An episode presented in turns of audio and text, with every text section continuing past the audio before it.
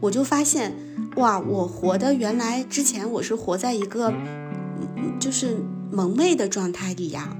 我都不知道为什么，嗯，我跟这个人就会这样，跟那个人就会那样，我为什么莫名的会生气？我为什么有这么多梦想，但是又觉得自己很无力？所以我们就说，好的教练，你跟他做完对话之后，不是你觉得这教练特牛逼，是你觉得你自己特别棒，你觉得我简直，我简直充满了能量，我太好了，这个这个才是一个好的教练。教练其实每一个人那个商业化的本质，并不是说你使用这个技能使用的有多好，而是你多大程度的在用自己的生命去践行教练这件事儿。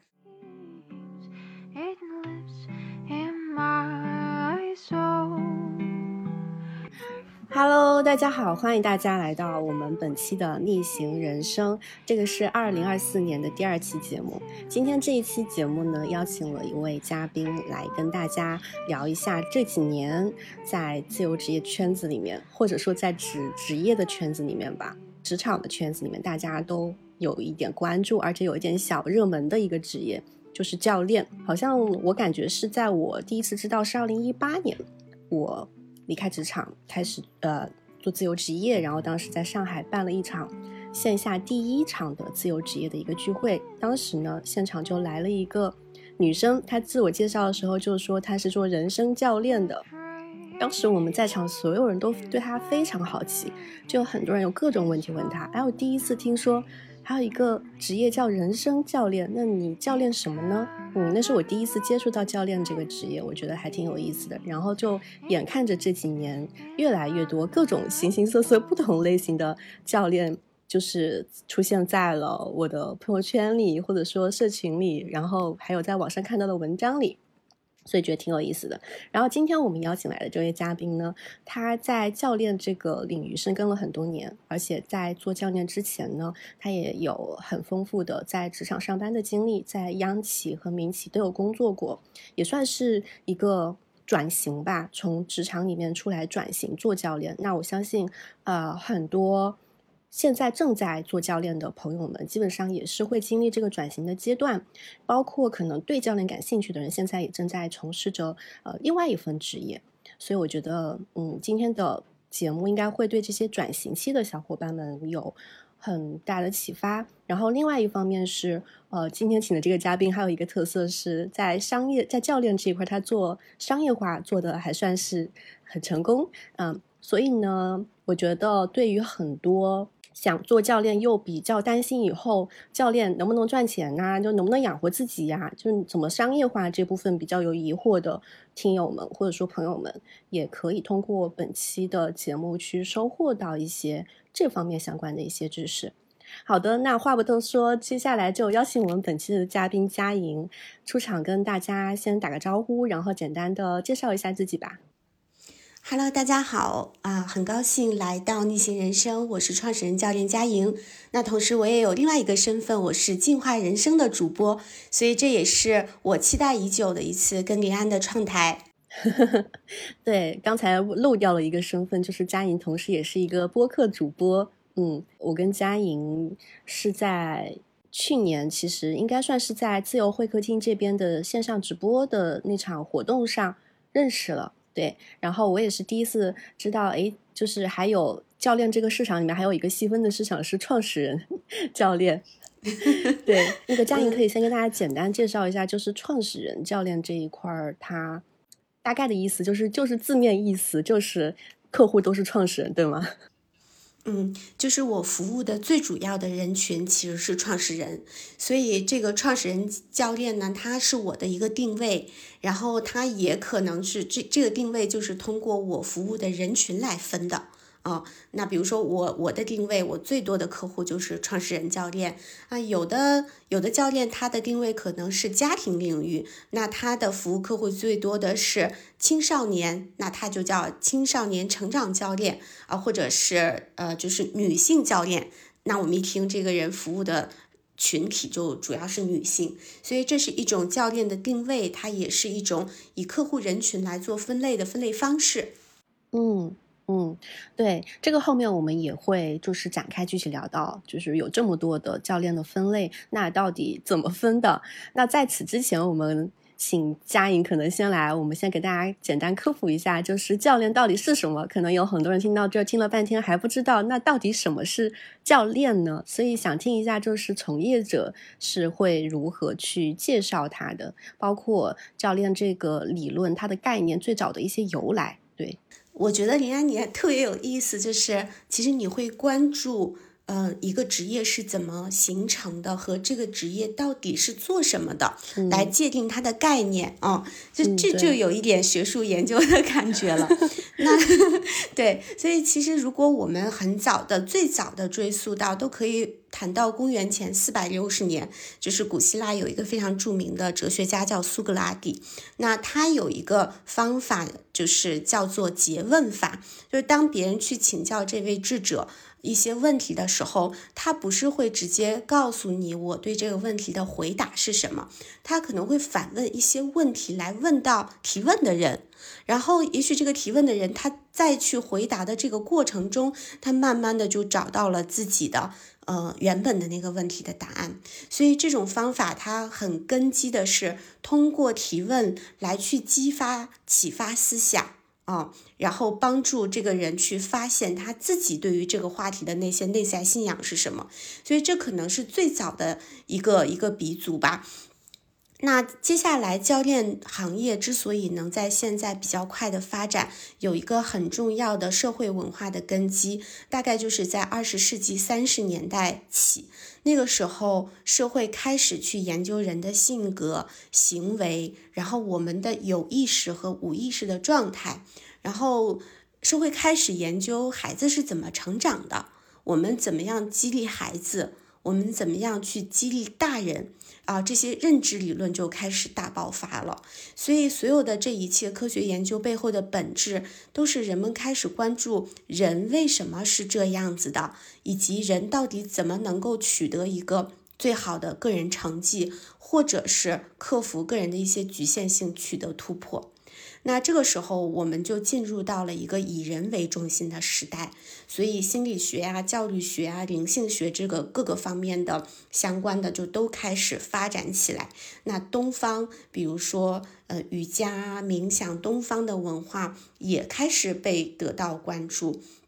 所以这些变化就是再去鼓励人们。要去理解人本身，然后要去承担在社会的责任，人们应该往前走啊！所以这个也是给 coaching 这件事儿打了一个非常好的一个底子啊。然后通常我们要是真的说到教练，我们可能很多人会特别熟悉一个故事，这个故事的主人公叫天高威，他是一个网球教练。那他之所以出名，是可能我们通常认为的那种教练。都是哎，我去看你的这个打球的动作，然后你哪儿做的不好，你哪里有问题，然后我去纠正你。但这个天高威他就是一种不同的方式，他曾经在电视台做过一个直播，然后就是去教一个阿拉伯嗯女性，这个女性完全没有学过教练，而且穿着那种就是头戴纱丽，然后穿着黑色的长袍，他要去教这个人去打网球，那他教的方法。根本不是说，哎，你哪做的不对，哪做的不好，他就有两个关注的重点。第一个关注的重点，他说你一定要打到球啊，你的拍要打到球。第二个呢，就是你你在打的这个过程中，你要去感受自己身体的这个舞动啊，你你要觉得这个快乐。然后在这两个关注要点以外，就是每次这个女性她。哎，做到了一点，他击到球了，这个天高威都会鼓励他说：“你做的好的是什么？”那这一个这个直播做出来之后，哇，大家就会有一些很啊哈完全不一样的认知。所以后来他就出了一本书，这本书叫做《网球的内在诀窍》。我觉得他提了一个非常重要的观点，他说每一个运动员啊，在你去完成你的那个运动的时候。都有一个内心游戏，这个内心游戏是你的潜意识里有一个特别想表现好的自己。哦，这跟我们生活中我们一样，你你一方面有一个特别想表现好的自己，但另外一方面你又有一个对自己充满了批判、怀疑、充满了紧张的这样的一个你自己，所以是这两个你自己在你的内心里去制造竞赛，而这个时候每个人的这个命运就就不一样了。所以这也是教练的一个底层逻辑。他说，人的绩效取决于什么？就是你的动力越大，也就是想要表现好的那个，我成为我自己的那个动力越大，然后你的干扰越小，干扰就是你的紧张、怀疑、自我攻击越小，你的绩效就越好。对，所以当他的这个观点出来之后，就开始有一些公司意识到，哦，原来这样的思维也是可以我们用来做企业管理的改善的。所以这个时候呢，就有一些很先锋的公司就开始引用这种思维了。那真正的 coaching 成为一个职业，呃，是在呃九十二十世纪九十年代。那被誉为叫 coaching 之父的是托马斯雷纳德，这个人他是一个会计师啊，但是他也就慢慢的发现到，原来这个 coaching 的这种方法可以用在每一个普通老百姓的身上，去帮助人取得。这个老百姓自己想要的成功，所以他就在一九九一年建了第一所 coaching 的教练大学，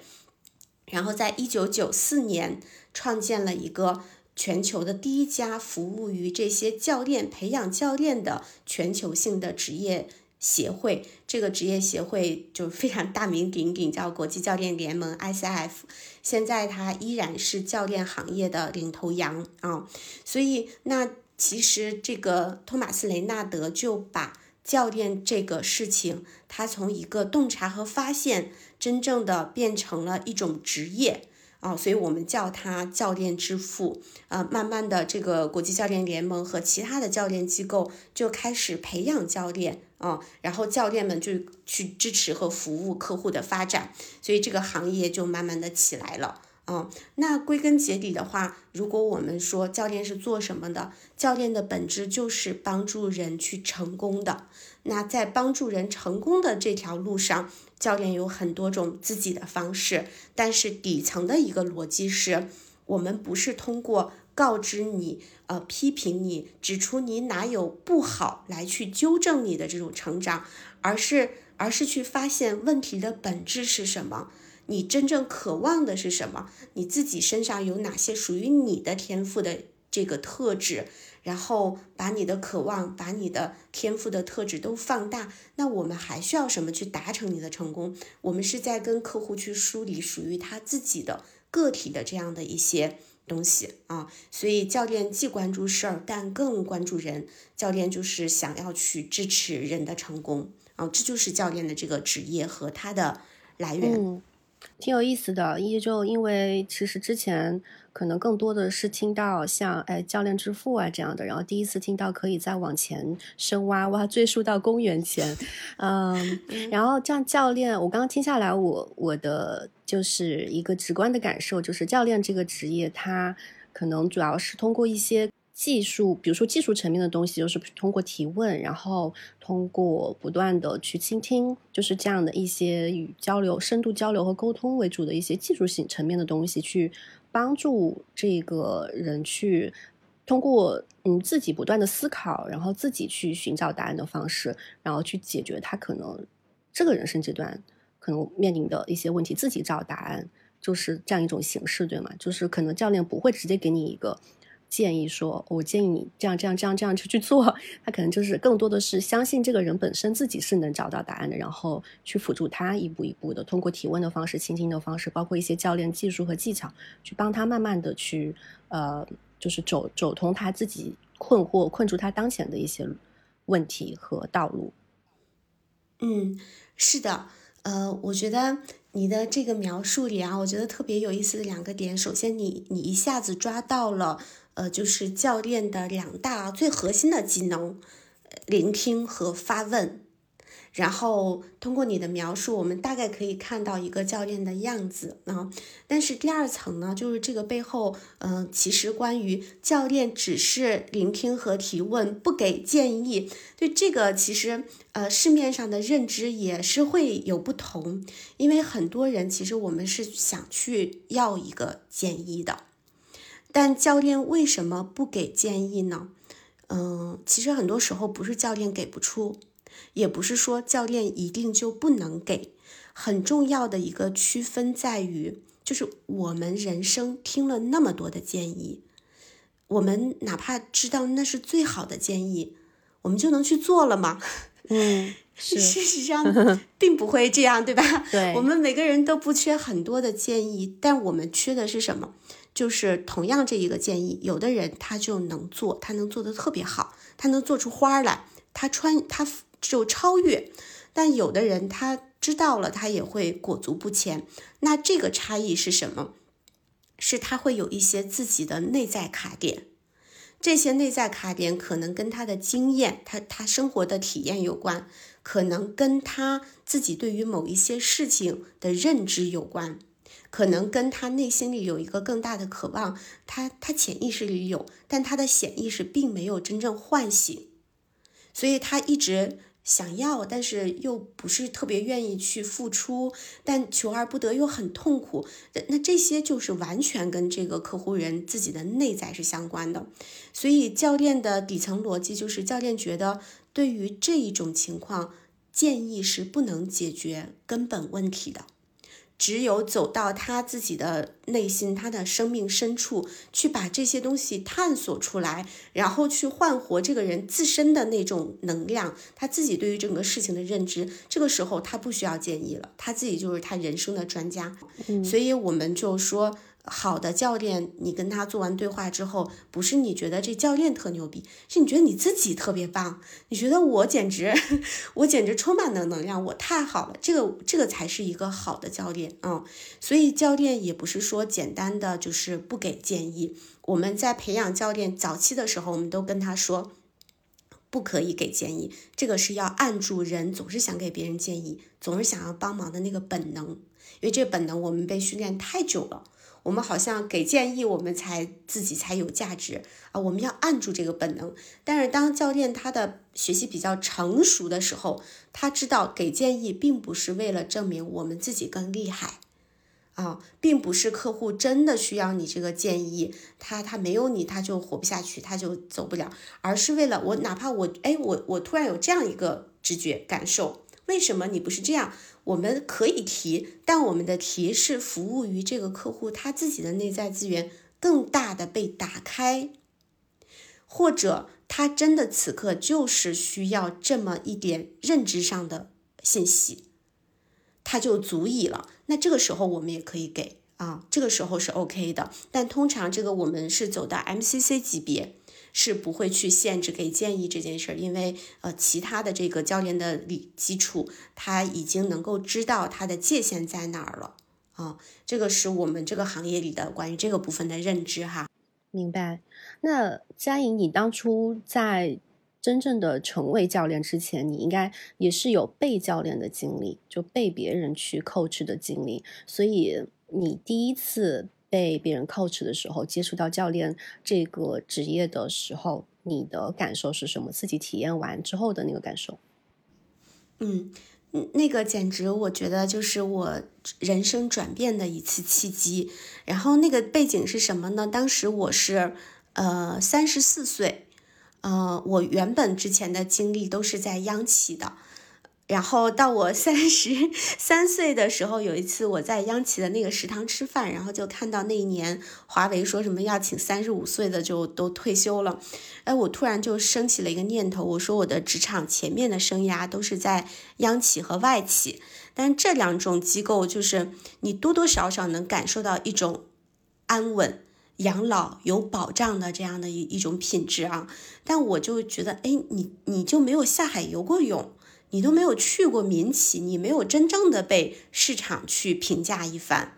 呃，所以我就想，你再不去，你三十五岁就去不了了，趁着现在赶紧下海吧。所以我就开始留意找那个民企的机会，然后三十四岁，嗯嗯，我就进到了一家民企，然后是做一个空降的高管，进到集团总部去负责这家公司，呃，整个集团的组织发展、人才发展、企业文化这些事儿，嗯，然后。但你知道吗？就是伞兵总是最先被围剿的，因为我们空降了这么一个团队，人家原本的那些人的就晋升无望了。好多在这个这个集团下属机构或者分子公司事业部的这些人，我们就直接把人家的晋升路径给截断了。哦，那第二呢，就是高薪请你来，一定是有难事儿要你解决的。所以这家组织当时面临着非常。严重的组织变革，甚至我的第一个工作任务就是裁掉一个四百多人的团队，呃，第二个工作任务是给一个一千五百多人的研发团队去，呃，削藩啊，这种工作就是 HR 要送死的工作，所以文化又不一样，然后工作的难度很大，然后你又并没有在新的团队里被。被大家认可和得到这种天然的支持，所以这个时候是压力非常大。我就一度自我怀疑到，哎呀，我是不是德德不配位？我没有能力，我并不胜任这个工作。那，呃，面对着手上这些焦头烂额的事儿，我也不知道怎么办了。所以那时候就是没有办法的办法。看到有一个教练是我朋友圈里的朋友，他说他开放三个。教练名额，我就赶紧约了他。然后那一场对话特别神奇。我最初是把一团乱麻都扔给他，我嗯也也是带着一种想要建议的心态。你看我这么糟了，我怎么办？但是他也没有给我建议，他就轻轻的拨，他说：“咱们今天先聚焦一个，你想在哪儿？”我说：“那就职业发展吧。”然后就跟他谈。那这个过程中就很奇怪的，我从最初的那种繁杂。然后沮丧无力感，然后我还哭了，嗯，我还哭了。然后到，但中间他有一些问题就逆转了我的心境。他问我，他说：“我听到你说你这么多不行，不能，没有能力，这家公司是因为什么想要你选你的？”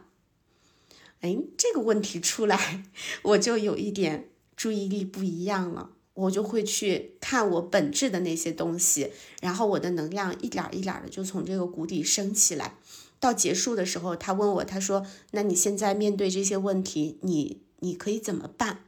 啊，我一下子就想到了几个思路，我要怎么去争取资源支持？啊，我要怎么样去柔性的处理这种刚性的裁人的问题？谈完我都特惊讶，我说：“原来我是这么有办法的吗？”然后我就立马去找我的那个老板，我就去跟他复盘这个事情可以怎么做，支持我需要你什么，然后很多困难那个时候就迎刃而解了。那一次对话，我就觉得，哦，原来有一个职业是这么神奇，是一一个小时就能让我发生这么大的蜕变，那我一定得去学这个这个职业，我一定得去学。所以我在对教练很少认知的情况下。我当天就去联系了这位老师是哪个学院毕业的，我就直接把钱送上去，就请收我为徒，让我学习这个职业啊，所以就就这样开始了我的教练的人生。嗯，哇，你你是个行动派啊，当天就去报名上课了。嗯，我觉得这个可能也因为很多人，这个也取决于很多人第一次接触到的那个教练。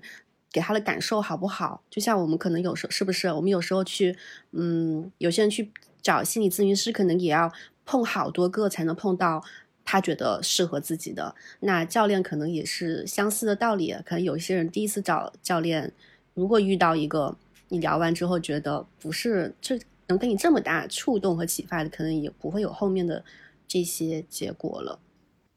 对，是的，一位教练他自己的功力、他的深度，其实决定了所有被他教练的人对于这个教练这个行业的认知和感受。我当时非常幸运的就是我我找到的就是一位专业级教练 PCC，那个时候还挺少见的，全国可能也没没两三百个吧。然后还有就是他以前也是企业的高管，他又做过咨询公司的呃顾问，所以他很懂我在那个职位上，他很懂我的人的这个状态啊，我就非常感恩他。嗯嗯，这样我们刚才提到了好多次，像这个 ACC 啊、PCC 啊，可能没有接触过教练这一块的，听这些。单词、单词、字母会觉得挺陌生的。那接下来，那个佳莹可以简单跟大家介绍一下，就是这个教练这个体系大概是什么样的吗？好的，要说说教练行业的黑话了。那如果我们 我们要说这个黑话的话，其实就是啊四个四个词组。嗯，是可能会经常被引用的。第一个就是 ICF，ICF 刚才我讲到过，教练之父呃托马斯雷纳德，那他创办的这个机构叫国际教练联盟，它的英文简称就是 ICF 啊。所以那这个它是什么呢？它是一个全球性的教练的职业协会，类似这样的协会，全全球可能大概有六个。啊，比较大的那 ICF 是其中最历史悠久，呃和享有盛名的一个。那 ICF 呢，它怎么培养教练？它就是在全球各地去认证一些教练机构，就比如说，哎，佳颖今天要做一个教练学院。那我就要去设计我的教练课程，我要围绕着教练的核心能力，然后去设计课程，然后把这个课程交给国际教练联盟。国际教练联盟一看，哦，可以，然后我给你发个认证。那我的学员以后就是可以去申请 ICF 的国际教练联盟的认证。如果他有一个认证呢，那他就是一个持持证的职业教练了啊。所以这个就是说，经过一个系统培训的，大家是可以信赖。这一类联盟出来的认证教练的，那认证教练又会被分成哪几个级别呢？就是会有三个主要的级别。那第一个级别 ACC 是助理级教练啊，ACC 的需求是啥？是你大概可能要去学六十多个小时，六十五个小时，如果没记错的话啊，去学六十五个小时的这个上这个课。啊，课程，然后呢，你要去做一百个小时的教练，其中要有至少七十五个小时是被付费的，啊，是人家客户给你钱的，然后你再去通过这个 ACC 这个级别的口试，就是老师要去听你的对话，他认为你是不是达到了这个级别的教练能力？诶，如果这些都具备了，六十小时的培训，一百小时的实践。口试、笔试都具备了，那你就可以去申请成为一个助理级教练 （ACC） 啊。然后，那如果比这个再高一点级别，叫 PCC，就叫做专业级教练。专业级教练的要求是什么？你去学一百二十五个小时。啊，然后你做五百个小时的实践，那这里面绝大部分要要是付费的啊。然后还有就是你要通过 PCC 这个专业级教练的口试和笔试，啊，去判断你在这个能力基础线上，那你就是专业级教练了。那现在中国专业级教练差不多好像是我看最新的数据应该是八百多人啊，然后。再高一个级别啊，就是厉害了，叫 MCC 大师级教练。大师级教练他的诉求是什么呢？就是你要至少学习两百个小时，啊，是上这个认证的课程，两百个小时的学习。然后还有呢，就是你要去做至少两千五百个小时的以上的这个教练对话。那其中也是绝大部分是要求是付费的。然后你要通过 MCC 这个级别的呃口试和笔试啊，然后你才可以去申请。那每一个级别都是需要至少有十个小时的被这个级别的人教练去督导的这样的一个一些需求啊，所以就这样就是一个晋升的通道。那 MCC 现在中国大陆截止到二零二三年十二月份，应该是只有三十四个人，嗯。那 T 那佳颖，你现在是是 PCC 这个阶段是吗？我现在是两千五百小时加的 PCC，然后我二零二三年跟着我的一个导师在学 MCC 的这个课程，我是准备在今年去把我的 PCC 申请拿下来，我心里有一个小小的愿望，就是当时我学教练的时候，我希望我能成为中国前五百个 PCC。然后我拿证那一天，我大概应该是四百个，三百九十几的左右，嗯，然后我又有一个小念头，我说我能不能成为中国前五十名 MCC？我现在看还有希望，但是我得努力。嗯这也是些小我的小我的野心。嗯，所以从这个人数上应该也能听下来，就是这个呃 MPCC 还有 MCC 教练的这个。认证吧，就是没有那么好拿的，就包括呃，他我知就我知道的哈，就是教练其实前期的学习成本，包括金钱上的投入成本，对于很多人来说是不小的。就刚才我们讲到了，呃，加以简单介绍一下学习，就是你要去认证这些的话，你要有积累多长时间的呃这个教练的经验，嗯，积累时长，包括学习时长等等等等。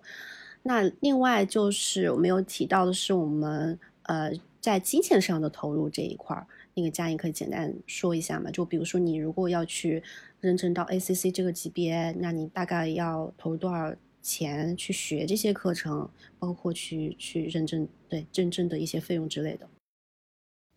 嗯。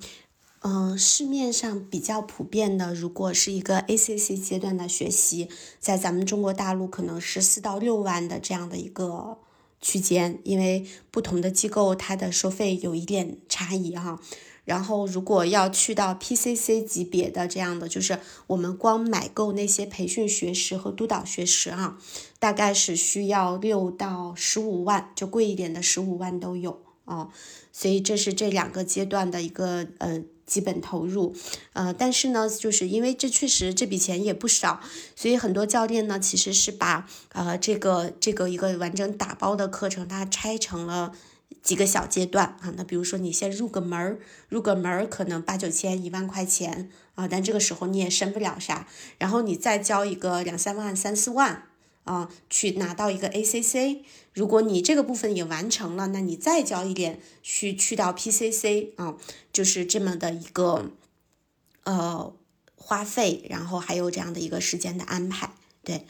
嗯，那如果要去到 MCC，它就是就确实成本要更高，可是教练就是说这些是相当于一个入门的学习。嗯，在真正成为教练之后，其实你会发现，哦，有更多的知识是要学的。比如我做创始人教练，我一定得懂商业，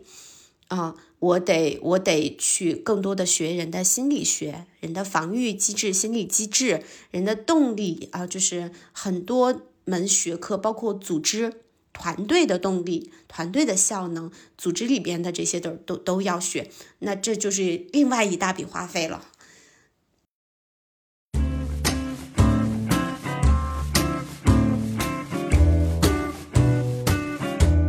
刚才我们聊到很多 ACC 呀、PCC 呀这些不同的阶段，呃，实现了哪些标准可以认证？那认得到这个认证之后，它在市场上的收费也不一样了，对吧？据我了解，所以，嗯，这边我们也可以大概的说一介绍一下，就不同的，嗯，这个等级教练的认证的等级，它能够市场上收费收的收费区间是怎样的？然后也可以让大家大概知道，可能如果你。进入到不同阶段，然后你的一个收入吧，收入大大概可以实现成什么样一个区间？实入的。嗯嗯，其实教练的收费，因为定价是自己定的嘛，所以行业里没有一个统一的标准，说你是哪个级别，你就只能定多少钱。那更多的自主性是教练本人拥有的。然后我给大家介绍一下，就是我们会比较常见的一些定价。那通常如果是一个认证的学员阶段，就是他还没有拿证啊，这个时候有几个价格都是比较常见的，一个是一杯咖啡哈，那这个比较多，就是刚刚开始学习。啊，然后他学完一定阶段，他可能会要一九九、二九九、三九九这样的价格啊。那这个呢，也会跟学员自己在教练职业以外，他的那个角色，他的积累啊，他认为我的时薪是多少，他是合适的，呃，有关系。如果达到 ACC 教练的话，嗯，我我在一八年那个时候，我听到的一个标准是一百美金，这两年应该是有涨啊，所以反映到人民币上大概就是六百到一千五的区间啊。然后 PCC 专业级教练呢会有几个档，呃，一千五、三千、五千啊，这些都会有。那 MCC 呢，就在五千以上会比较常见啊。那这些其实就是说我们的一个大概区间，但是它会拥有个体化的差异。比如说，我也见过 MCC 要两千块钱一个小时的，我也见过 PCC 要五千到六千一个小时的。那这个差异是什么呢？就是市场对于这位教练的买单的程度。啊，市场有多么认可这位教练，所以我们也不能一概的，就是以啥 CC 就就去定价了，因为价格归根结底其实是由这个供需决定的，是围绕着这个客户教练交付能力在做上下波动。嗯嗯，如果是个新人的话，你想要有一个好的定价，最好就是去找，哎，我收了这个价格，我做完这场对话之后，客户觉得哇超值哎。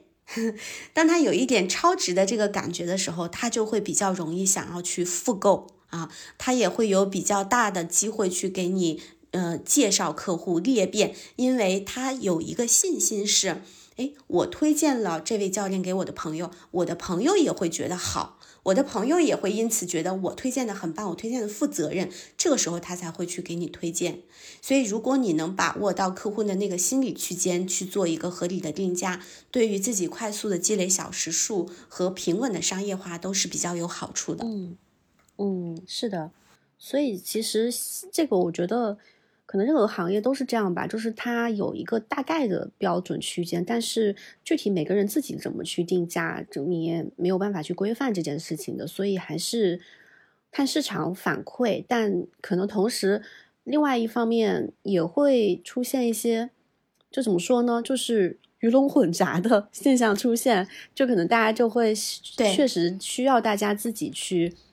花一些成本去判断吧，就是哪些教练是真的靠谱的，或者说适合自己的，以及说这个价位是合适的。那佳莹回归到你自己身上的话，你自己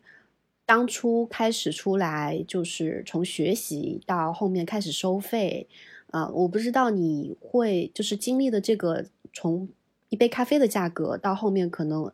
几百到几千，就是它会有一些不同，很明显的不同的一些阶段吗？有一些什么标志性事件，然后哎，让你觉得哎可以收更高了什么之类的。嗯，我其实 没有一杯咖啡的那个那个阶段，嗯，是因为就是就嗯喝咖啡就好多时候他们这么做是因为这个我你我你请我喝了一杯咖啡我就算收费了，但是我一直在做的就是线上的教练，所以我会用一个。嗯，最最早的判断方式就是，哎，五十块钱或者一百块钱，你觉得我的今天的服务你的满意度有多少分？你就按这个分值乘一个数给我就好。啊，就如果你觉得我们一百块钱，你觉得你可以给我打到九十八分，你就给我九十八块钱啊。那这种客户我大概做了三个。嗯，三个每每人三次，我其实就是通过他们来看我到底值多少钱啊？他们心中觉得，哎，当我这仨客户都从最开始可能给我呃七十八十，到后来给我九十八，给我一百，我就知道我可以涨价了。所以我涨的第二个价格就是两百块钱，然后我就不卖单小时了，我卖六个小时啊。然后因为两百块钱的这个客户他约的很频，然后每次约完之后他，哎呀，怎么这么好？就他老给我这种反馈，好，我我说那我涨到五百块，我就涨到了五百，对，所以我嗯，我后面到我其实涨到六百块，就是我在拿了 ACC 的证，我就涨到了六百块，但是我会有一个比较明显的感知，就是我应该是 ACC 里面做的还不错的，因为我的客户每次。在我到五到五百到一千这个区间里，基本上客户给我的反馈就是啊，好棒啊，哦超值。所以我那一段时间半年内就是从五百到六百、八百、一千，半年内我就从五百涨到了一千啊。然后再下一个月我就拿 PCC 了，嗯，那拿了 PCC 之后，我就觉得 OK，我可以收一千以上，但是一千我还是维持了一段时间，因为我我不希望让客户看到我是就是飙升的那种涨价。啊，那个时候都是一些稳定下来的老客户了，所以我稳了一段时间，半年后我涨到了一千五，这是一个阶段。一千五之后呢，就是我发现有一个东西就来了，一千五这个价格，很多就是我们大众日常的这个打工人其实是有一点难以负荷的。嗯嗯，因为我我们一次不是卖一个小时啊，我一次卖十二个小时啊，那这个就就小两万块钱。都够咱们买一个那个奢侈品的包了，是不是？所以这个时候我就发现，哦，我需要人群的定位的细分。所以什么样的人是能够支付一千五百块钱以上的这个嗯费用的呢？就是几类人。第一类人，呃，自己做创业的，这是我最早的原始客户里面的优质客户。第二就是职场里的高管，啊。然后第三类就是家境非常富裕，可能年纪很轻，但有过留学经历，然后他的就业和事业有很多选择，他他不差钱的，但是比较年轻，比较关注自己的未来发展。第四类非常非常痛，啊，就是这四类客户，一千五百块钱以上是有可能的。那在这一些客户，因为那个时候我知道这不会是我的终点。我最终就是要成为 MCC 教练，我最终就是要做最棒的教练，所以我是需要再往上走的。再往上走，什么样的人会为我买单呢？其实这四类里都有，但是最主流的可能是创始人教练。那创始人教练从我的商业策略上来说，我觉得也是一个非常好的定位，因为，嗯，以我当时三十多岁的年纪，那些大公司的老板们，他们可能都五十岁了。他们就会有一个心魔，说我得找比我更老、更资深的教练。他们看不上我三十多岁的，在他们眼里这是孩子。那那我就是要陪伴一波创始人，他们从零到一，从一千万到十亿到四十亿，有一天他们长大了，我是跟他们一起长大的。那个时候，这这个就是我。就是我的我的成长的故事，所以我就慢慢的把自己的定位定义在了创始人教练里，这是我这一端的故事啊。那另一端其实，嗯，创始人，哎，可能我身上的一些东西也天然符合了他们的需求，就是我不会很爹味儿妈味儿。我也不会，就是上来就觉得，哎，你这不对那不对，我是能比较稳的站稳住这一个这一份欣赏的、看到的、认可的眼光，然后我可能也有一些拼劲儿，就相当于我们是彼此陪伴的这样的走上来的。所以这几个价格区间，前面的一千五以前的故事是我怎么去认知锚定自己在市场在客户心目中的位置，后面的故事是我怎么样去。呃，结合着客户对我的需求和我想要去成长的那样一个路径，去为自己做定位的。嗯，要刚才正好也聊到了，嗯，相当于是你自己怎么样在教练别人的过程当中，慢慢的也确定了自己的定位的这个问题，就是最后确定了你的客户可能更多的还是聚焦于一些创始人和高管为主，嗯。所以现在的话，你基本上已经呃确定，就是因为现在你对外的一个介绍是说是创始人陪跑教练嘛，嗯，所以可以跟大家简单介绍一下，在教练的这个商业化，就是创始人陪跑教练这一块，你目前的一些具体就是收入来源吧和模型大概是什么样的嘛？好呀，好呀，那我正好，我们呃年底我也做了一下我二零二三年的收入的复盘，我的这个收入的扇形图是这样的，六成其实都是来源于我的一对一教练。啊，那这个一对一教练呢，就是呃我的服务就是一个。十二小时，然后这十二小时是在一年内有效这样的一个合约。然后那一对一教练，我主要都有哪些人群呢？可能在这其中有五成是创始人，然后还有一成呢是个人 IP 高管，然后还有一些就是对自己这个非常有追求的一些高潜啊，艺人公司的这些老板啊，就差不多这六成都是来自于我的一对一的教练服务，而这些一对一其实都是一些客户的自发的裂变，比如客户介绍了新客户，或者是基于他听到我做的播客，然后了解到呃佳莹是一个什么样的人，那他也对我产生信任，就找到我了。那百分之六十都是这些，那还有三成是来源于机构项目。机构项目指的是什么呢？我二三年是在两家教练机构里面任教，做教练导师、教练督导啊，所以会有我的这个课时费的结算。那第二呢，就是会有一些企业项目，企业项目就是比如说这些大公司啊，想要给自己的高管，嗯，去做一些嗯教练式领导力的培训、沟通的培训，嗯。然后还有就是有一些企业，他们要做高管的战略工作坊啊，然后团队融合的工作坊。啊，这样他们也会找到我，所以有三成是属于教练学院加上企业的项目啊，还有一成是来源于销售。这个销售是我二零二三年新拓宽的板块。销售是什么呢？哎，比如说，呃，可能经由我，然后去买到了教练学院的课，那教练学院会给我一点销售提成。还有就是我自己会有播客啊，我的播客的内容的定制，然后还有一些商业的投放。这是会有一笔，然后还有呢，就是一些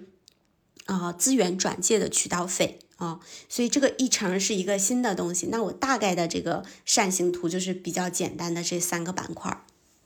嗯嗯，了解。所以其实大头还是来自于一对一的这个创始人啊、高管啊，就是类似这种呃个体的这种咨询为主，呃，不是咨询，就是教练为主。嗯，对，是的。这个是我安身立命之本，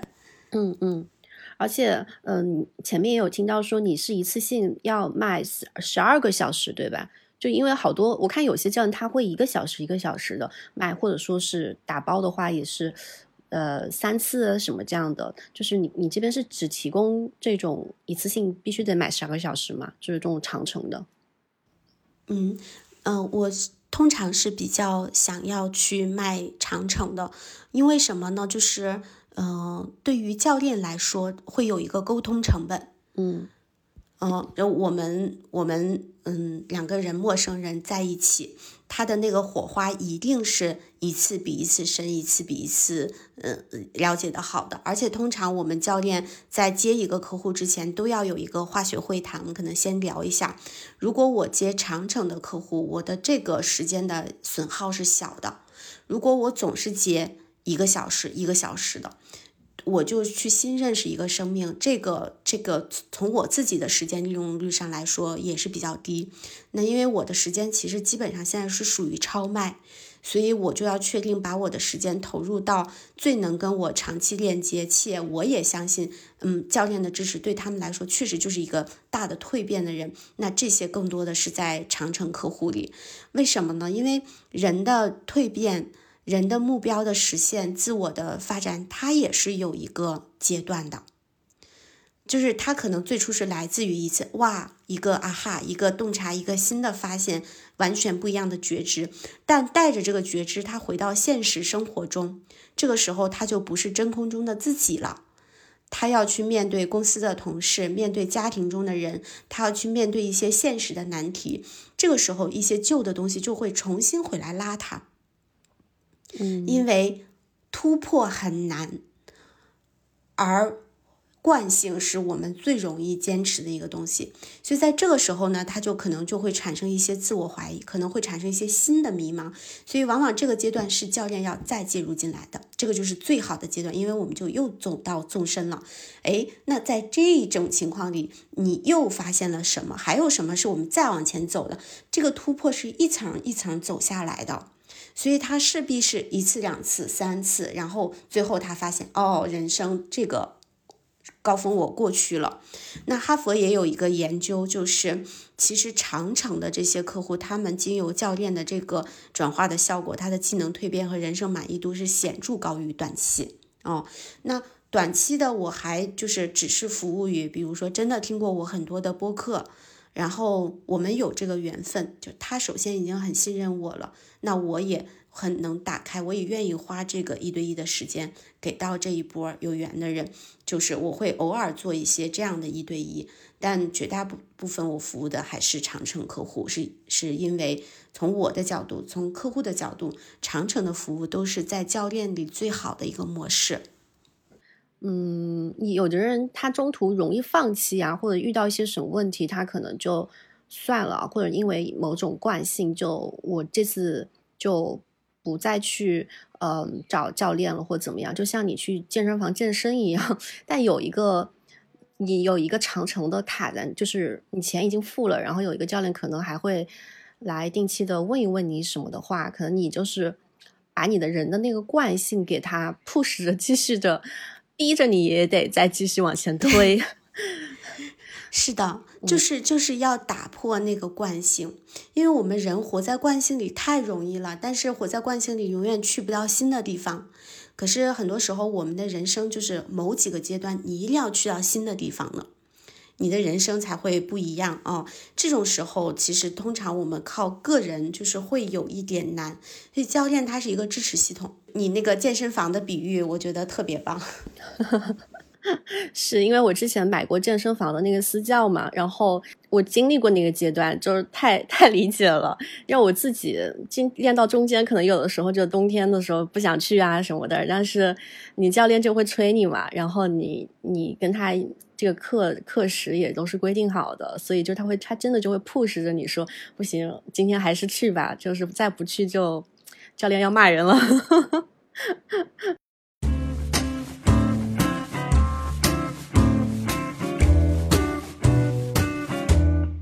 对我们前面聊了很多关于教练的科普啊，包括其实像刚才也还是在呃跟大家通过各种详细、具体的、生动的例子，向大家去介绍教练到底是什么。对大家相相信也有自己的一些感触。听到这儿，那我们既然聊到后面也聊到了一些商教练商业化的部分，那有一个很关键的点就是，如果要商业化的话，首先可能就是要去。考虑从哪儿去找客户，客户从哪儿来？因为教练毕竟大部分的收入来源还是来自于人嘛，所以像这部分的话，我知道佳莹前面听你聊下来，你其实在找客户这块好像一直都挺顺利的，所以不知道，嗯，你的客户来源这些这几年它的一个来源的主要的一些渠道，包括你自己有没有去做一些什么动作去获取一些陌生客户，让他们知道你。我我最主要的客户来源其实都是口口相传的转化啊，甚至我的第一个呃创始人客户是怎么来的呢？是我妹妹介绍给我的。嗯，我早期的很多客户都是因为我身边的朋友、同学、亲人知道我在学教练了，我未来想做这件事儿，然后他们知道之后，他们就开始自发的帮我去找。嗯，然后我的第一个 CEO 客户是我妹妹。他有一次，哎呀，这个我可以讲，是我的第一个 CEO 客户就是 Doris，然后 Doris 刀姐，嗯，因为他我们其实教练行业是有这个隐私条款，就是如果客户没有去宣传你们的关系，教练是不能主动说。但是 Doris 非常慷慨，他很很早就已经呃对外说我是他的教练，所以我们我的第一个 CEO 客户就是 Doris，然后我。跟他做完教练，他觉得我真的有支持到他之后，他就他有一个非常可爱的动作，他买了我很多的教练，然后当他遇到一个朋友，他觉得说，嗯，这这个这个伙伴我很想让佳莹跟他聊聊，他就说。我在佳莹那儿存了小时数，你你去，你要不去跟他聊聊？然后这些客户呢，他们跟我聊完一场之后，很多人他们觉得，哎，确实也有是达到他想要的效果，然后他们就会跟我买一个长期的教练合约。所以就是这样，那客户推荐客户，然后客户又推荐客户，所以我就是这么一层一层的裂变的。嗯，所以我在。在二零二三年以前，我都没有做过任何公寓的事情，嗯，我就只是在朋友圈里大家知道我是一个教练。二零二三年开始不一样，是因为嗯，我在那一年跟 Doris 一起录了一期播客，我去讲创业者和高管就是通常都有哪些病哈，这个病是加引号的。然后我就发现，哎，我谈我聊得好爽，然后也好多人给我好多反馈，加我微信，就说很喜欢你。我就 Doris 也鼓励我说，你就自己做个播客，你很适合做播客。呃，我就开了自己的播客。那呃，去年就真的是好多人是从播客了解我，然后他们就开始自己加我微信。嗯，有很多是经由播客又成为了我的客户。所以我的这个渠道，简单来讲就是三三个：最早是身边的人的介绍，然后中间是种子客户的介绍，这就是我的贵人。嗯，然后第三个部分是公寓的传播啊，就是这样的一个阶段。对我好像，嗯，最早知道你也是通过那个 Doris 的刀姐的播客知道你的。真的就是好像在起步阶段能遇到一个贵人，或者说是遇到就是有合适的熟人给你介绍一些很靠谱的客户，就把这个客户服务好了之后，去口碑裂变，还挺挺关键的。这个冷启动阶段的这个第一步吧。是的，就是太重要了。我现在觉得，如果我的生命中没有遇到 Doris，我可能我这个成长过程，我可能会晚一年，晚两年。嗯，就我最终可能也会长起来，但嗯，他是一个超级能量强、能量强的人，而且他是非常慷慨的那种去分享。这个不只是。嗯，传播的分享，然后他会把我的教练服务送给其他的他的朋友，就是那个时候，我我真心的知道他就是想用这种方式的，他觉得帮到我了。我觉得你状态不好，我也很想让你状态变得好一点。我有很多这样的客户，嗯，是的。所以，那你到这个阶段的话，你还缺客户吗？就是时间，个人时间上会不会饱和呢？就是因为，嗯。教练这个角色，他其实是真的是实打实的，在花自己的一小时一小时的时间去去服务客户的。呃，所以呢，每个人他的时间毕竟是有限的嘛，一天就就二二十四个小时。所以我不知道你现在这个阶段是处于饱和阶段，还是说你还是处在一个对还有余力，然后可以去去做更多事情的阶段。嗯，其实，嗯，我跟你讲。教练这一天，我以我自己的体验哈，一天做三场教练之后就没劲儿了，嗯因为 三场的话，就我的大概可能是四点五个小时。那为什么呢？就因为课在教练做对话的这个过程中，其实我的能量是高度的聚焦在这个客户身上，就我恨不得变成透明的。然后我能感知他所有的东西传递到我这儿，然后我要把直觉全都调动起来，能量也要调动起来服务他，非常的耗人。然后我是从嗯，我我早期的时候其实是二一年我自己出来，那时候是哎有什么项目我都想争取上，因为我觉得那个时候是历练。然后二二年我也是围绕主线有什么都上，二三年我就会变得我会推掉一些工作，嗯。就是这个阶段，就是属于如果你想饱和，你可以非常非常饱和，嗯，是甚至你就你就这一天你工作十六个小时都有活给你，但是我觉得我不能那么工作，因为，嗯，因为那样我自己的能量就会不好，然后我就没有时间去学习，没有时间去提炼，嗯。甚至我可能就牺牲掉健康和跟家人在一起的时间，那也不是我想要的。嗯，所以我在二三年学会了取舍，学会了拒绝。我觉得这是一种成长吧，然后它也是一种安全感。嗯，那我现在的整个的状况就是属于我觉得是比较均衡的，平衡到了我人生的一些角色和我自己成长的需求、学习的需求，加上给客户服务的这样的一些需求，我就觉得是属于一个均衡阶段，因为我比较知道要如何去嗯分析还有处理到我这里的这些单子，我要怎么安排他们，我心里有数了。明白。那像嗯，现在的话就是教练，因为前面其实大多数聊的是你现在去在做一对一的这种创始人教练的陪跑的字的这种服务比较多。那除了这个之外，其实也前面浅浅的有聊到吧，你也有去做呃跟一些机构合作呀，包括也有在做一些就是。老师就是教练，老师这样的角色，就是有我之前听你播客，你也说你有在有一个社群是带一些新人教练去商业化的，所以，嗯，这里就是可能听我们播客的也会有一些已经刚开始去进入教练阶段的新人。那这里我们也可以跟大家分享一下，就是说教练到发展到后面，如果想去把它发展成一个可商业化的职业的话，那它一般来说它的产品模型有哪些呢？嗯，这个产品模型其实是要基于教练本身。那市场上可能比较多的，呃，常见的，呃，比如说 C 端，那 C 端比较主要的就是一对一的教练，然后或者它可以加一些录播课，啊，或者一些直播课，啊，培教练培训课程这样的一个一个产品模型。那 B 端的呢，企业端的教练，企业端的教练会可以涉及的产品模型，比如说培训，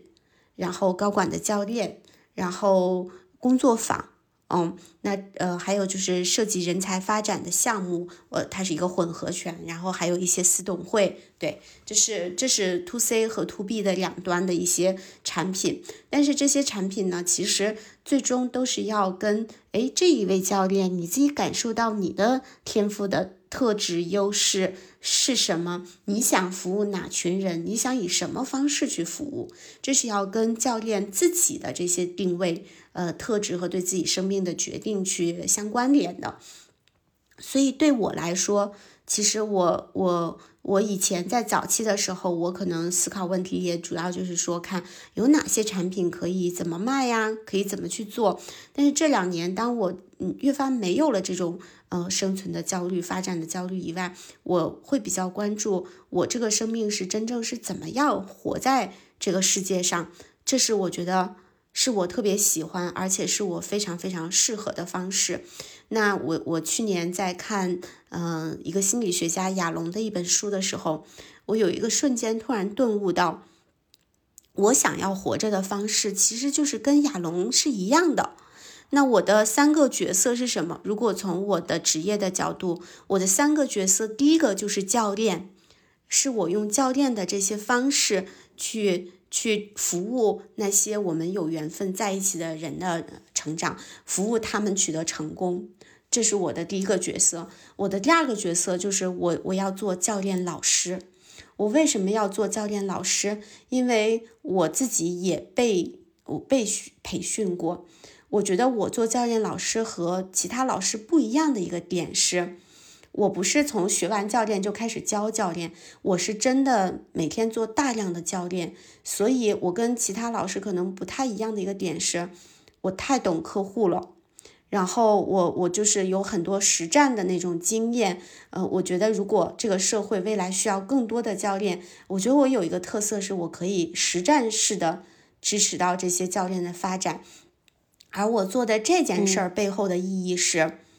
有越多越来越多的人学教练，不管是他们用于说去发现自己的人生，因为教练对自己是有很多好处，沟通能力、领导力，然后人际关系、亲密关系、自我发展、呃自我的洞察，这些都是服务一个人，哪怕他不做职业，他有了这些已经够好了。但如果他作为职业，我们还可以给世界提供更多的教练啊，所以这是我愿意做老师的。一个原因，那在这个角色上，我就是去培养新人教练。还有一个就是，好多教练他学完了，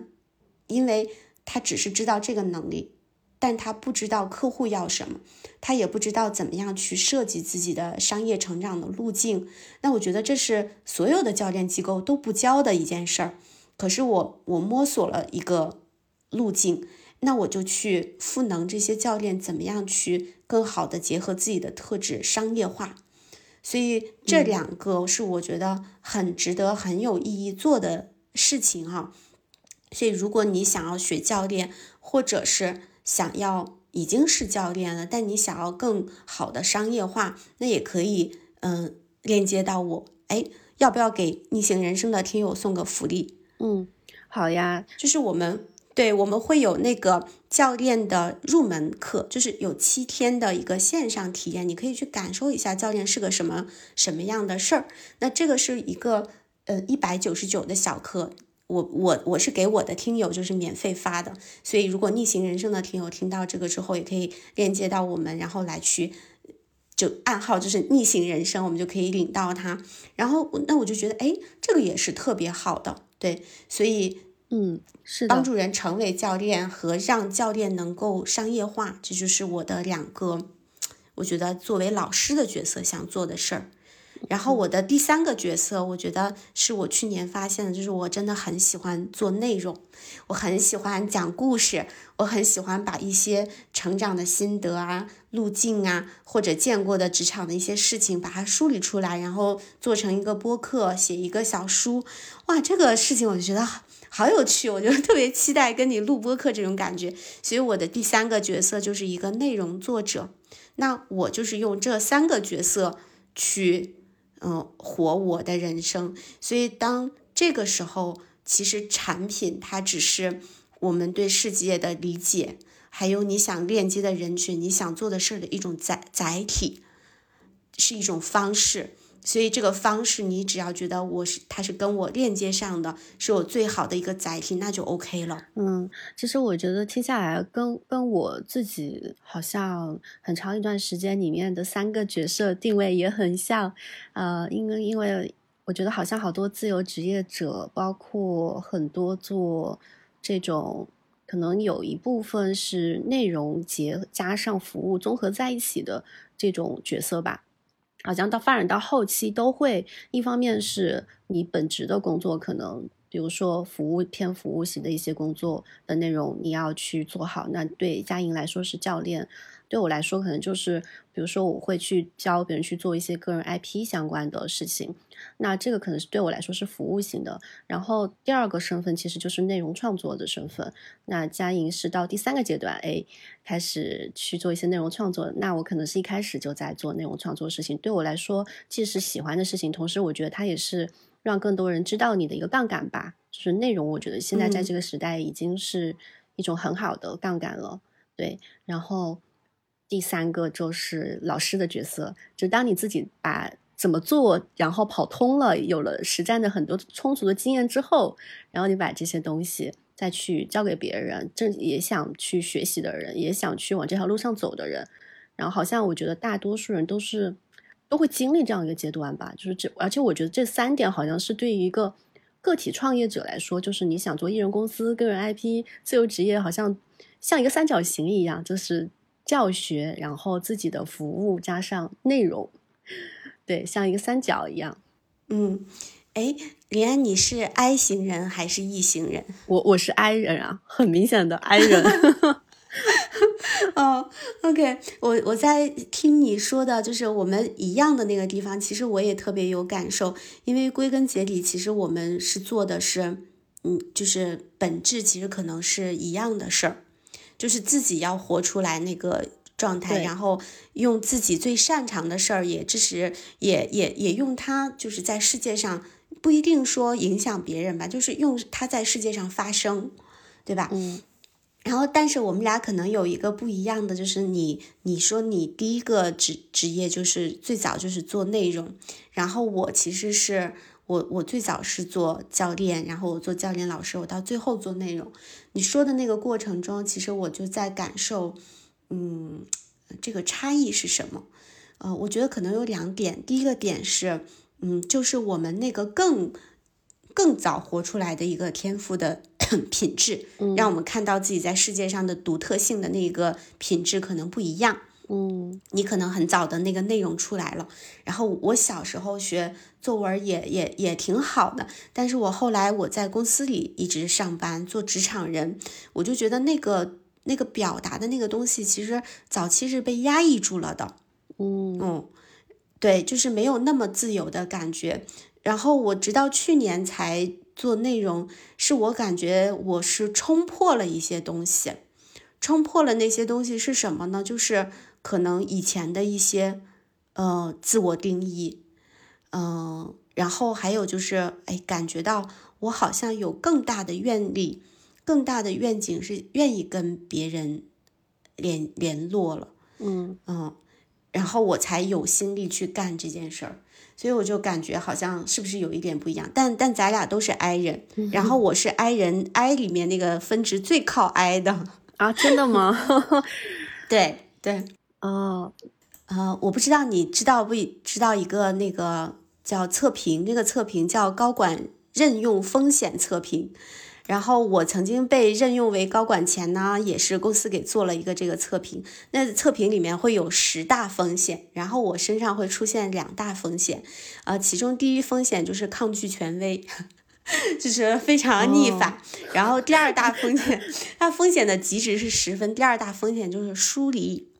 疏离就是不愿意跟人打交道。嗯，所以，所以我就也想说，哎，那这个跟我做教练和做内容是什么关系？我今天早上看到了刘润的一篇文章，他就说，其实这样的人只是就是对外社交泛泛的社交会非常大的消耗我们。那为什么消耗我们？因为我们是高度敏感，就是我们会有很细腻的表达，然后很有故事的那种张力。但这一切它的一个代价是，就是我们的那个敏锐性，是我们的能量，就是倾注在这上头了。嗯。哎所以，我我我自己就也觉得，嗯，这个很有意思。嗯，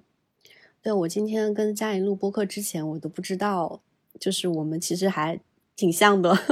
你刚刚说的那个，首先就是 I I 人的体质嘛，然后第二就是呃疏离，还有呃反抗权威那两个部分。我在听的我都觉得天哪，这个我不就这样吗？就是你你做测评也是这两个会提示高危，对吧？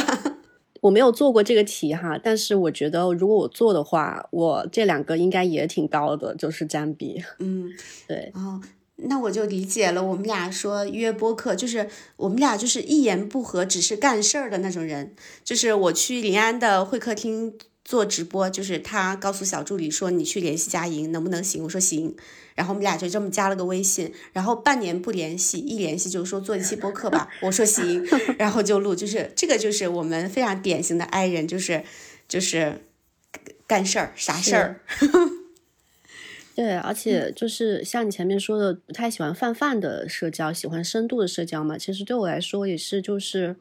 嗯，我觉得认识一个人最好的方式，对我来说。是去进行一场深度的对话，然后在前期很认真的去准备这场对话。对，相比于可能让我去参加酒局，然后加很多人微信，然后都说很多客套话，然后说以后怎么怎么样，那种可能不太适合我。啊，我最怕那种，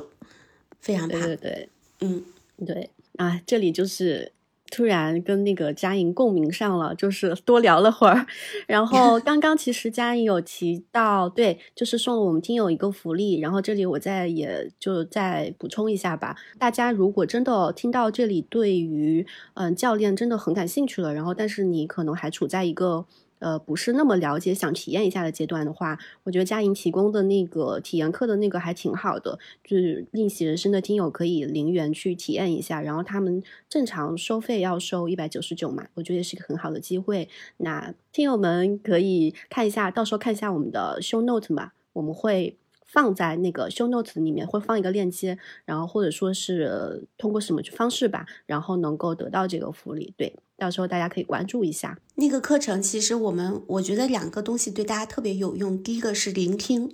因为如果我们想要做好聆呃做好沟通，最重要的不是我们怎么说，是我们怎么听。那这个也是教练的第一大基本功。第二个呢，其实就是认知我们的 P 等于 P 减 I，就是我在前面讲过的，我们自己的。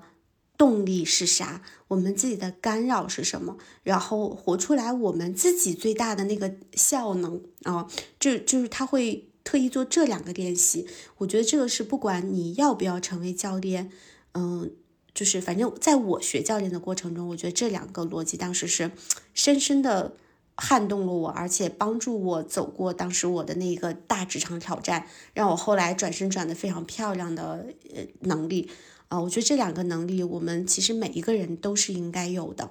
嗯，是的，是的，嗯。那你佳颖，你觉得如果一个就是教练，他想去呃商业长，就是很好的商业化，长久来说的话，他天花板这一块儿会不会非常显而易见呢？嗯嗯，首先，如果就是纯从个体的。这个商业角度考虑，那天花板确实很显而易见。个体的天花板就是，如果你只是卖时间，对吧？我我一个小时多少钱？那你可卖的时间是有限的，所以你的时间就是天花板。即便你的单价再贵，你的单价不不停的往上涨，你可卖的时间也是嗯有有数的。所以打破这个天花板，对于个体来讲，那方式就是你得上杠杆儿啊。那什么是杠杆儿？对于教练或者自由职业者来说，两个杠杆儿是会比较通用。第一个杠杆是 IP 的杠杆儿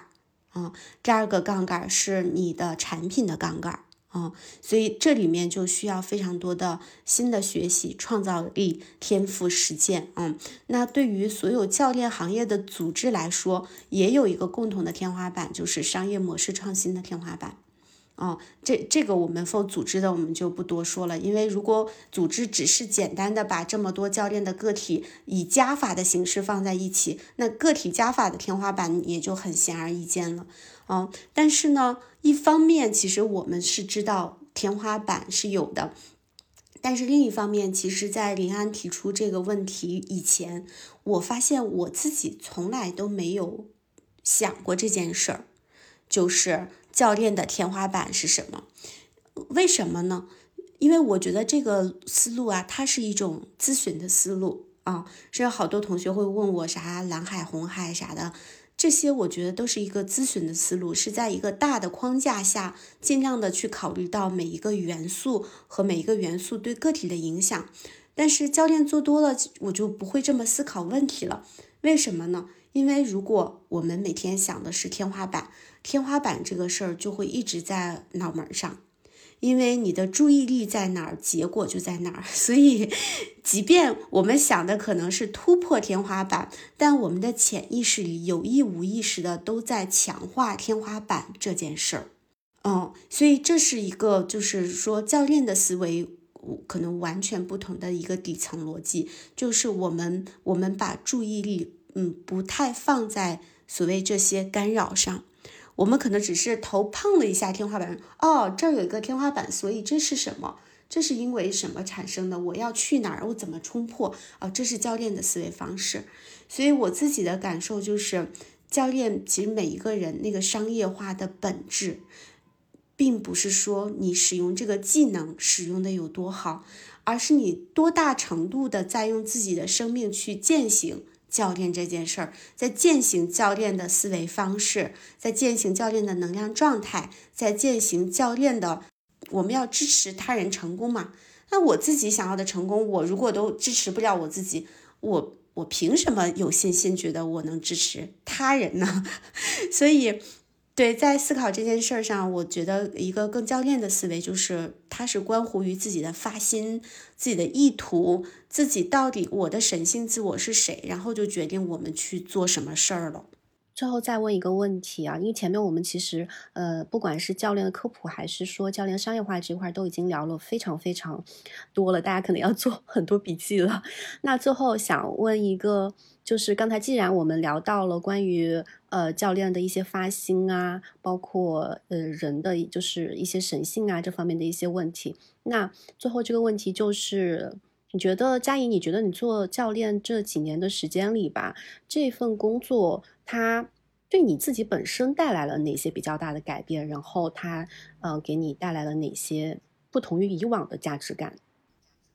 嗯。啊，我觉得可以非非常明显的分成两个阶段，就是早期我所对于教练我感受到的那种价值感，其实是来自于我自己对于自己的生命的发现，哦，然后我特别难忘的就是我在最开始学教练的时候那两年，我就几乎就是痴迷的沉浸在那个课堂上，比如说同一门意识这个课。我恨不得这个学院里有六个老师，呃，讲这个课，六个老师的课我都要去听一遍，然后每讲到一个地方，我都会去链接我自己，我就发现，哇，我活的原来之前我是活在一个，嗯，就是蒙昧的状态里呀，我都不知道为什么，嗯，我跟这个人就会这样，跟那个人就会那样，我为什么莫名的会生气，我为什么有这么多梦想，但是又觉得自己很无力。啊，就是在这个教练课上，我就在去发现自己，我原来我是这样的，原来我还能那样。然后这个学习的过程，我觉得太快乐了，因为我特别喜欢就是这种哦，搞清楚我是谁，然后搞清楚人的情感、思维、认知这些。对，然后当我发现完自己之后，它带来的一个随之而来的价值，就是我对于我人生的自由和以我喜欢的事儿谋生，这个是。就是随之而来的一个价格，因为我我觉得，就是我从我个体的生命体验，一旦我自己的这些觉醒了，我是再也不愿意成为一个工具人，或者是很蒙昧的，嗯，有很多扭曲的去在组织里面，嗯，做好那一个管理者角色。那时候我做的不是我，是做的带着我的价值去做那个角色的。所以，我有一种可能能用教练这件事儿赚钱，然后给我付费的客户，他们还特别开心。那有什么工作能比这个更好呢？对，嗯，所以，所以这是随之而来的。我觉得我也很幸运啊，好像老天爷给我很多特别棒的客户，嗯，他让我觉得说我能用这个职业养活自己。那他是在透过这些跟我说，说别人可能都觉得这条路不好走，但这个就是你的路，你你要坚持下去，你要做下去。我在前两年早期，我就是我觉得他带给我，我认识到我是谁，然后我能够自由且专业的活在这个世界上，把自己养活好。但是现在的那个价值感呢？就是我觉得马斯洛的需求曲线那个层次真的是非常经典。当我自己生命中的这些财务安全、爱和归属、我的成就感都拥有的时候，我会去到那个一个更高级别，我们叫做自我实现。啥是自我实现？我就觉得是我们生而为人，其实，嗯，不是让我们浑浑噩噩的去过这一生的，我们是有自己的使命的。然后我的使命是什么？我可能就是要用教练这种方式去活着，然后把我这个活着的状态，我只要散发出来，我这就是我在这个世界上的使命。嗯，因为其实找到这个使命的过程，我也经历了很多的。嗯，困扰我最早会发现，哎，我好像就是很有一些优势，我善于去观察别人的表情，甚至好多教练工具我没学的时候，我我到一到对话里，我就觉得应该这么用。但是后来用着用着，我发现哦，有一位呃心理学专家写过这个这个技能，可能叫什么什么啊？我觉得这个就是天赋。那上天为什么让我有这种能力？我还很小的时候，我会在家里面，就是对着家里的樱桃树，我会问自己一些很奇怪的问题。嗯，我说我为什么是我呀？那如果我我不是王佳莹，我又会是谁呢？如果这个世界上还有一个王佳莹跟我一模一样，那我跟他会是什么关系？就是这一种，大家可能就只觉得这个孩子是怎么了？但是这种这种诘问，在我五六岁的时候。我就会不由自主的去问这样的问题，所以我就感受到，那上天把我生成这个样子，嗯，他想让我用这些去做什么？我找到的，目前为止我找到的最好的一个方式，就是教练。嗯，我不知道大家做没做过玛雅那个能量，我的我的就是泛音的黄战士，战士就是善于去提问的，嗯，那那所以我就感觉，哎，这个是我我的使命吧，把我生成这个样子，就是让我去干这件事儿吧。那另外，我为什么现在会想做内容，就是我突破掉自己的一个限制心魔，因为我以前觉得我是 I 人，我不愿意跟别人打交道，但是。但是有的时候，我感觉人的使命就是，你要突破那些小我的自己。比如说，有时候我会冒出来小富即安的心理，就是不用再奋斗了，你可以很开开心的去 旅行，然后去玩儿。然后你如果没有钱了，你就做一场教练，这一场教练收入就够你快活的活一周。嗯，我觉得这个。对于小我来说，这是我最快乐的生命方式。但是，但是生命生我这一回，真的他就是为了让我享乐吗？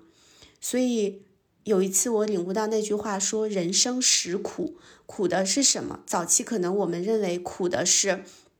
苦的是我没有钱，我没有能力，我想要更好的生活。但当你有了这些的时候，苦的是什么？苦的是你知道我生活已经富足了，但你知道你依然要去做一些超过这些的事情。你要主动的去找一些有价值、有意义的苦吃，因为你的人生不是服务你自己的，你是要服务这个世界的。那你怎么样叫做真的在服务这个世界？你要你要去你要去服务别人，然后那要怎么样去把握这些界限？你又要商业化，又要服务别人，这些都是关乎于发心。它是一次一次对自己的灵魂的拷问，哦，所以我就觉得非常有趣的是，它带给我的价值是我知道我的人生使命是什么，然后我在践行这个使命的过程中，我有机会能一次一次突破小我。能够去突破那个自己，看到一个更大的世界、更大的宇宙啊！这个我就觉得，嗯，当我死的时候，我回忆起来，如果我的人生是这么过的，我就不会有遗憾。嗯，好棒呀！就是就是，我觉得这个职业它不仅仅是帮助你去更好的。就是倾听别人，帮助别人，更更从另外一个层面，也是让你在这个过程当中不断的去发发现自己的过程，然后成为自己吧。嗯，这个我觉得可能是很很棒的，就是一个职业如果能实现这个的话，包括前面听到你说突破小我，然后去为了那个使命去做一些更。宏大的事情，或者说更更大的事情，走出自己舒适区那一部分的时候，也还蛮有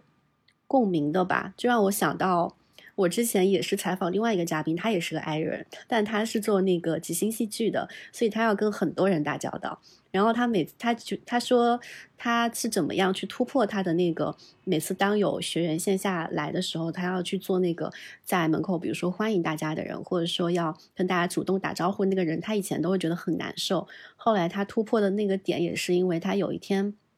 就是想到说他难受，他难受就是觉得不好，呃，不想去做那个在门口迎接别人的那个角色，是困在自己的这个。就像你说的小我里面，就是我自己，好像我很矮，我就不不喜欢跟人打交道，不想做这些好像挺客套的事情。但是他后来再去深层的思考，说我做好这个角色是为了什么？后来他就是问自己，我做好这个角色是为了让大家进来的时候都。感一从刚进入这个教室的第一一那一刻起，感受就非常的好。然后他后面在这个很好的、很安全的、很温馨的场域里面，后面能更好的投入到这个线下的体验课里面，我们能共同去营造一个更好的嗯课程，或者说是呃即兴戏剧的体验。那这个其实是会让他真正想做的那件事情，就是把即兴戏剧带给这群人，实现那个目标。然后想通过这点之后，他就觉得嗯可以那。他要突破一下自己的那个小我去做做好这件事情，但是从那以后，他就能够很自然的去，真的是发自内心的去在门口好好的去欢迎大家，迎接大家，而不是就是始终陷在自己的那个，哎呀，我就不想做这件事情，或者说是我天性就是不喜欢呃跟人打交道，就那个角色里面，我觉得还挺有意思的，就我找到了一点共通性。是的，就是不断的去看清楚限制自己的是什么，然后突破它。这个过程其实会伴随着很多的恐惧呀、不甘心啊、呃不舒适啊。但是就是一旦走上这条路，嗯，你就会发现，它有它有它的它的它有它的意义，它有它的乐趣。就人生就是这么往前走。嗯，是的，是的，嗯。好啊，那我们今天其实跟佳莹聊有很长时间了，到吃饭的点了。然后我觉得还是非常对充实的一场对话吧，然后也很坦诚。所以大家听到这里的话，嗯，如果后面关于教练啊的，不管是商业层面的，包括学想学习、想了解的，我觉得大家也可以去链接佳莹，我到时候也会把。佳颖的一些联系方式吧，还有前面提到的那个关于教练的体验课，也会放在我一起放在我们的 show notes 里面，然后大家感兴趣也可以，嗯，看 show notes 去获取，嗯，然后最后就是非常感谢佳莹今天做客内心人生，然后毫无保留的跟大家分享了这一路走来的很多经历，包括教练的一些科普吧。希望大家能有所收获。嗯，好，也谢谢林安的邀请，也特别感恩能够以这样的方式跟大家的生命相遇，谢谢。好的，那我们就下期再见了，拜拜。好，拜拜。